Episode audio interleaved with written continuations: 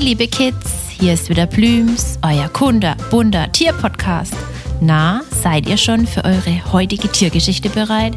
Na wunderbar, dann macht es euch bequem, denn dann kann die Reise losgehen.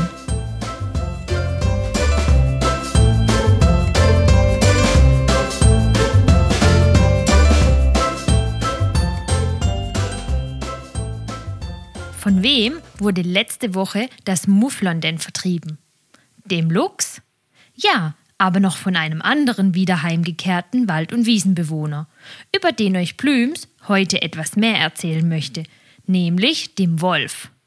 Früher, vor ganz, ganz vielen Jahren, waren die Wölfe nach uns Menschen die am häufigsten vorkommenden Säugetiere der Welt. Zu den Säugetieren gehören wir Menschen nämlich auch.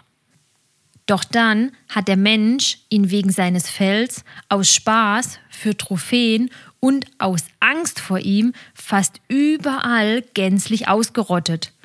In Deutschland war der Wolf fast über 150 Jahre komplett verschwunden. Bis 2000 dann endlich die ersten Wolfsjungen in Deutschland in Freiheit geboren wurden und jetzt kehren sie nach und nach in ihre alten Lebensräume zurück. Sie sind deshalb bei uns in Deutschland auch sehr geschützt. Ihr Glück ist es, dass sie sehr anpassungsfähig sind. Wölfe bewohnen die unterschiedlichsten Regionen auf der ganzen Welt, vom Eis bis zur Wüste. Doch der europäische Wolf, der auch bei uns wieder heimisch ist, lebt am liebsten in Graslandschaften und Wäldern. Deshalb ist der europäische Wolf auch der Wolf, der sich bei uns wieder heimisch fühlt. Wisst ihr denn, wie so ein Wolf aussieht? Welchem Tier von uns daheim ähnelt er denn am meisten? Dem Hund. Zumindest einigen Rassen. Denn da gibt es ja sehr viele verschiedene. Und manchen sieht man es so gar nicht an, dass sie ganz viel früher einmal von den Wölfen abstammten. Oder findet ihr nicht? Aber es gibt auch zu den Hunden, die ihnen ähnlich sehen, einige Unterschiede. Die Schulterhöhe ist bei den Wölfen meist so circa 70 bis 90 Zentimeter. Und der Körper hat eine Länge von 1,40 Meter. Das ist schon eher ein großer Hund. Außerdem haben Wölfe sehr lange Beine, im Gegensatz zu den Beinen von Hunden der gleichen Größe. Schaut euch das nächste Mal, wenn ihr unterwegs einen großen Hund seht, der vielleicht einem Wolf ähnelt, genauer hin. Denn bei diesen Hunden wird der Rücken an den Schultern höher sein wie hinten. Und das ist beim Wolf nicht so. Bei ihm läuft es auf einer Linie bis zum Schwanz, der meistens hängt und nicht wedelnd nach oben steht wie bei unseren Hunden. Die Wölfe haben stehende, eher kleine Ohren, die auch innen sehr viele Haare haben. Könnt ihr euch denken, für was die gut sind? Sie sind wie ein Netz, das Dreck und Wind draußen hält. Weil eine Ohrenentzündung kann so ein Wolf mal gar nicht gebrauchen. Das restliche Fell ist je nachdem von gelbgrau bis dunkelgrau. Die Schwanzspitze und die Vorderseite der Beine sind meistens schwarz. Und wisst ihr, was noch schwarz ist? Ihr Sattelfleck. Na, denkt euch noch von den Mufflons, was ein Sattelfleck war? Ja? Nein? Dann hört doch einfach nochmal in die Folge rein. Die Wölfe haben eine super tolle Nase mit einem noch besseren Geruchssinn. Sie können andere Tiere auf über zweieinhalb Kilometer Entfernung riechen. Fragt mal eure Eltern oder Großeltern, was von euch so weit weg liegt. Oft ist es schon die nächste Ortschaft. Stellt euch das mal vor. Aber zusätzlich zu seinem tollen Geruchssinn hört der Wolf auch noch super. Wenn ein Rivale oder eine interessante Wolfsdame heult, kann er das bis zu neun Kilometer weit hören. Ist das nicht richtig krass? Mit seinen langen Beinen ist er auch noch sehr schnell unterwegs. Eigentlich so schnell, wie wenn ihr mit euren Eltern durch eine Ortschaft mit dem Auto fahrt. Wie viel war das doch nochmal gleich? Ah ja, genau, 50 Stundenkilometer. Das ist schon eine ganze Menge. Der Wolf ist ein großer Räuber. Am liebsten frisst er Rehe, Hirsche, Wildschweine und auch Mufflons. Manchmal aber auch kleinere Beutetiere. Das hört sich natürlich im ersten Moment schlimm an, aber damit trägt er ganz viel zu unserem Gleichgewicht der Natur bei. Da sich diese Tiere nicht bis ins Unermessliche vermehren können und anderen Schaden anrichten können. Da sich der Wolf die alten, schwachen und jungen Tiere aussucht.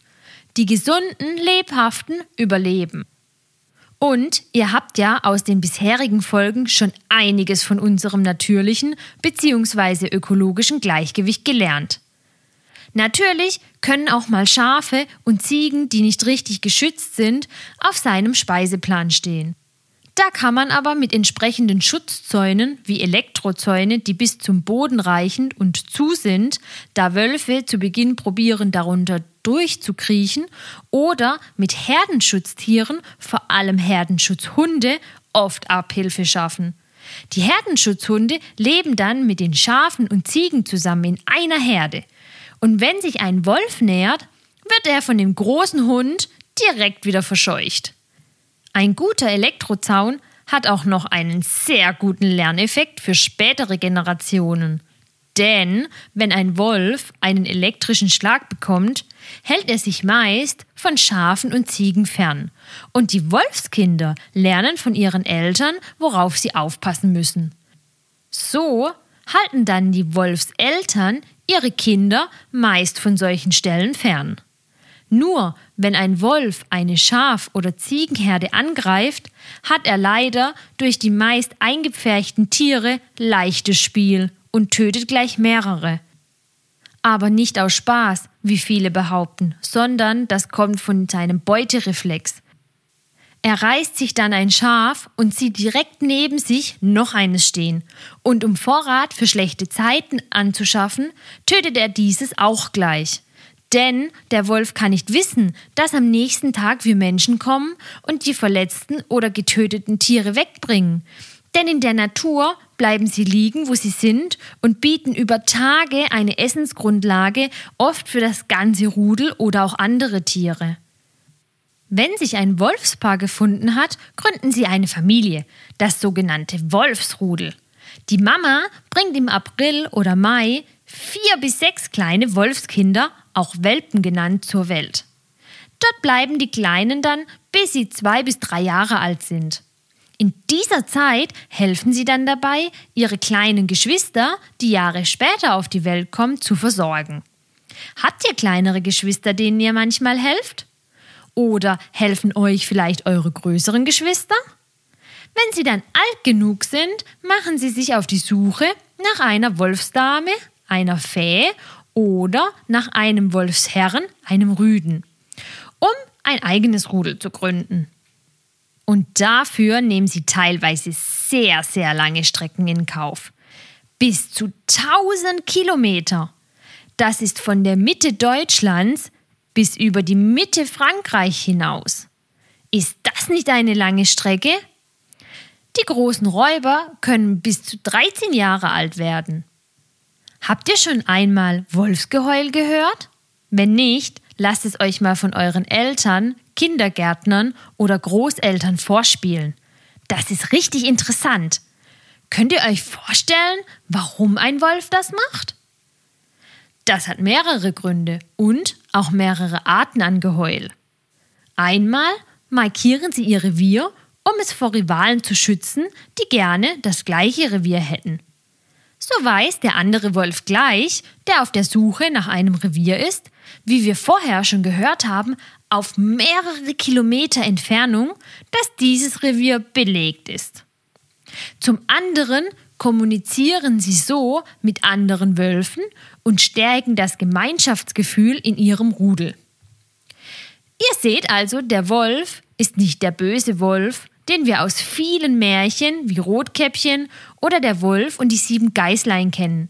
Im Gegenteil, wenn wir etwas genauer hinschauen, sehen wir, dass er ein sehr gemeinschaftliches Tier ist, der für sein Überleben und das seines Rudels jagt. Außerdem ist er ein sehr stolzes Tier, das in unseren Wäldern unterwegs ist.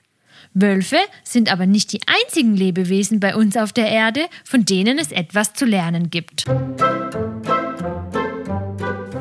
Plüms freut sich, wenn ihr wieder vorbeischaut und mit uns das Tierreich erkundet. Erzählt es gerne euren Freunden und hört zusammen die nächste spannende Folge. Für alle, die zugehört haben und auch Näheres über den Tierschutz wissen wollen, die unserer Meinung sind, dass die Kids die Tierschützer von morgen sind, abonniert unseren Kinderpodcast oder unseren Tierschutzpodcast und teilt uns fleißig. Bis bald, euer Plübs-Team!